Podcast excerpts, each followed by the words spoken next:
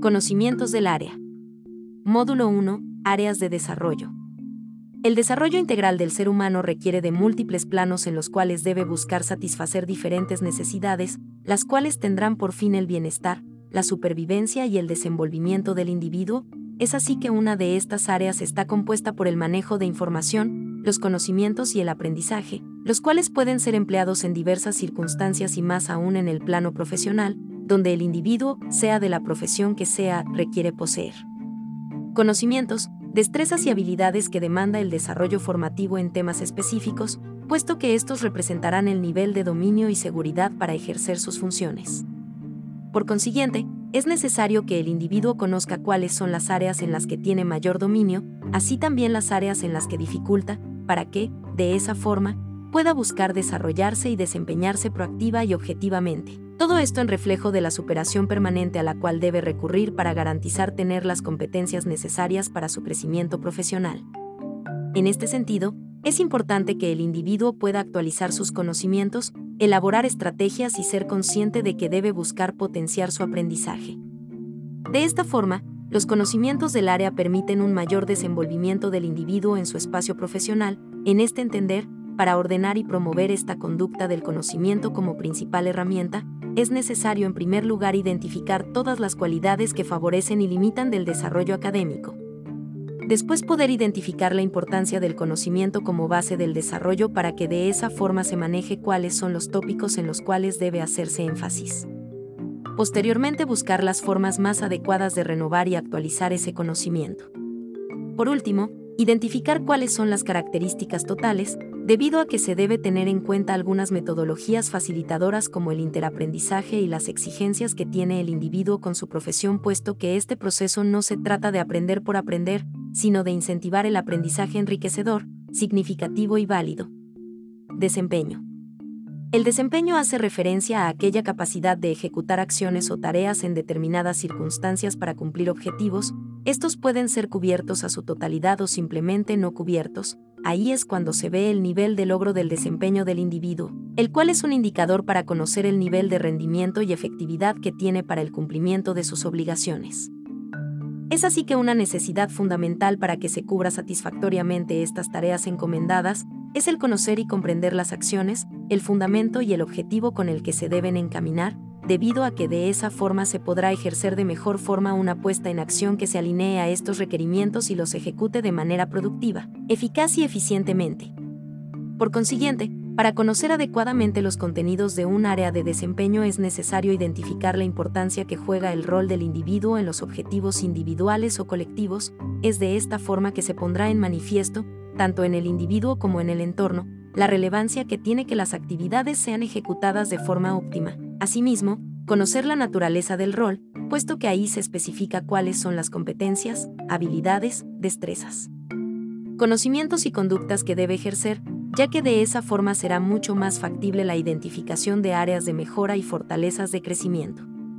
Así también, el familiarizarse con el crecimiento del entorno y poseer claramente los sistemas de desempeño bajo los cuales se debe cumplir con los objetivos, permitirá que el individuo se desenvuelva de mejor forma, concibiendo la puesta en acción como una oportunidad de crecimiento y de gran significancia satisfactoria, que desencadenará en una conducta proactiva con el aprendizaje, donde el individuo busque actualizar sus conocimientos y experiencias más por un deseo personal que por una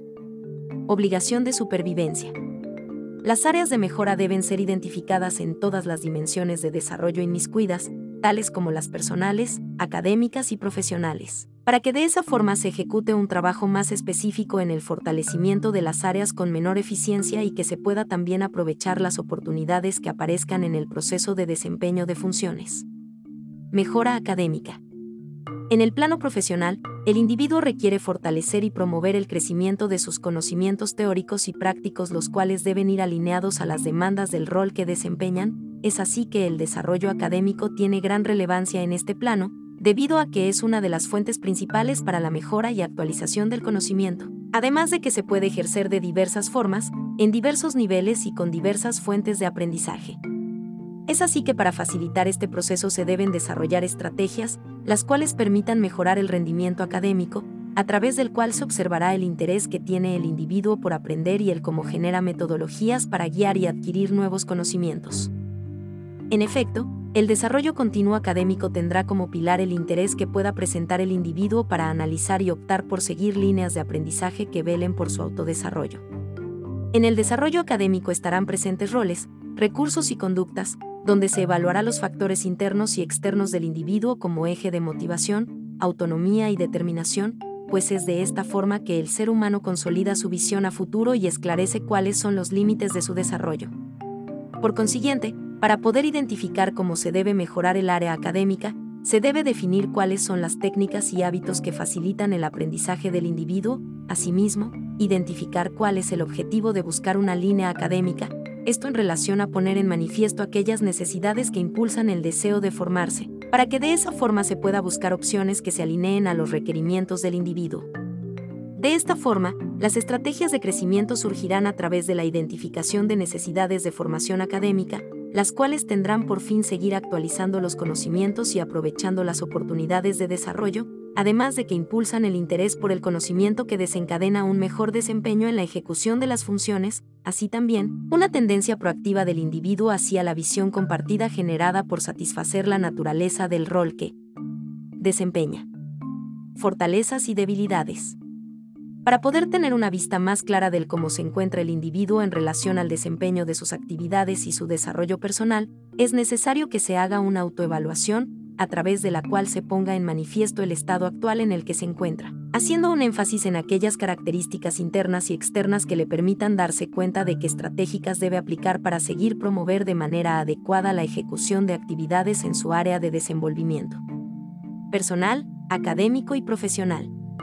En este sentido, una estrategia base para analizar estas características es el análisis FODA, en el cual se busca identificar las fortalezas y debilidades, las cuales son las características internas, asimismo, identifica las amenazas y oportunidades, que son las características externas a través de las cuales se busca diseñar estrategias competitivas y así poder alcanzar objetivos, Peralta, 2020.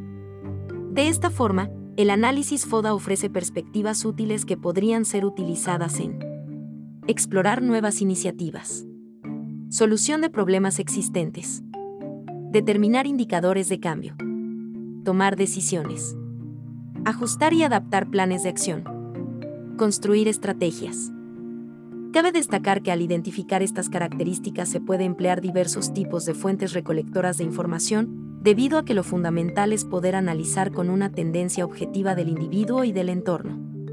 Es importante mencionar que el buscar identificar cuál es la situación actual del individuo y del entorno conlleva tiempo y análisis, el cual debe buscar poner en manifiesto de manera realista cuál es la situación actual del individuo y cómo repercute en su desempeño con el entorno. Es por eso que se debe tener en cuenta que en ocasiones la información tardará en ser clarificada, por consiguiente, se debe buscar establecer estrategias que faciliten el flujo de información y permitan notificar cuáles son las áreas de mejora y cómo se debe manejar el conocimiento para potenciar dichas áreas.